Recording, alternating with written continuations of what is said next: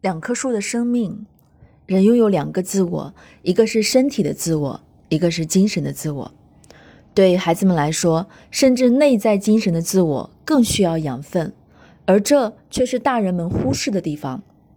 只有爱和安全感才能够保护孩子，使他们依据自己的生命密码建构内在的精神生命。孩子的内在生命。生命从被孕育的那一刻起，就有一颗精神的种子，同时孕育在我们的体内。它带着宇宙万物的能量和大自然进化的秘密，指引着我们内在生命的成长。相对于我们外在的这个生命体来说，它看不到、摸不着，但却是一股无形的内在力量，确确实实的存在着。人类的进化高于动物的本质表现，就在于拥有这颗精神的种子。只有这颗精神的种子的成长，才能够真正体现人的完整与文明。它包含了人内在的丰富与高贵、细腻与敏锐、智慧与创造，一切的潜能都被孕育在这颗精神的种子中。而我们的身体和头脑，只是这些丰富的内在世界的载体，将它外显于这个世界而已。孩子的世界就充分地展现着这颗种子的存在。他们的内在拥有丰富的生命秘密，通过这些成人所不知道的秘密的指引，孩子的身心得以完整和健康的发展。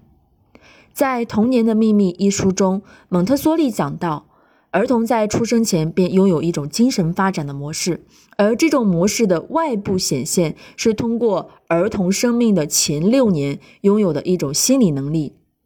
即吸收性心智。和另一种心理发展过程，即敏感期来体现的心理能力和心理发展这两点，在我们这些年的教育中，正在被反复的验证着。几年前，我的一位朋友来家中做客，当时一位家长带着孩子也在我家，那晚他们都要求住在我家。朋友是一位很讲究品质且优雅美丽的女士，那位家长则是一个从不在意形象和审美的女人。从聊天到晚上的洗漱，再到护肤和换衣服，整个过程大人都没有留意别人，每个人按照自己的方法收拾自己。那个刚上小学的孩子从头至尾没有说一句话，而是安静地坐在沙发的一角，静静地观察着我们和屋内的环境。他的注意力很快集中在了我的朋友身上，眼睛跟着他走，认真听他讲话。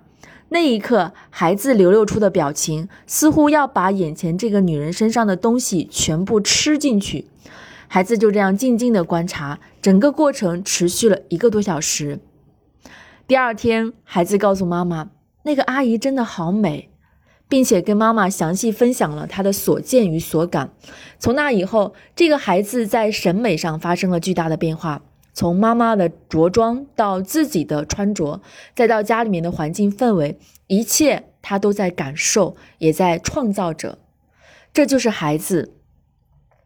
在孙瑞雪老师的《捕捉儿童敏感期》一书中，大量的事例都展现着孩子生命内在的特质，以及为了完成这种心理发展过程，其天生所具有的吸收性心智，它使得孩子一个像一个巨大的海绵，你给他怎样的环境，他就能够获得什么，并且成为什么。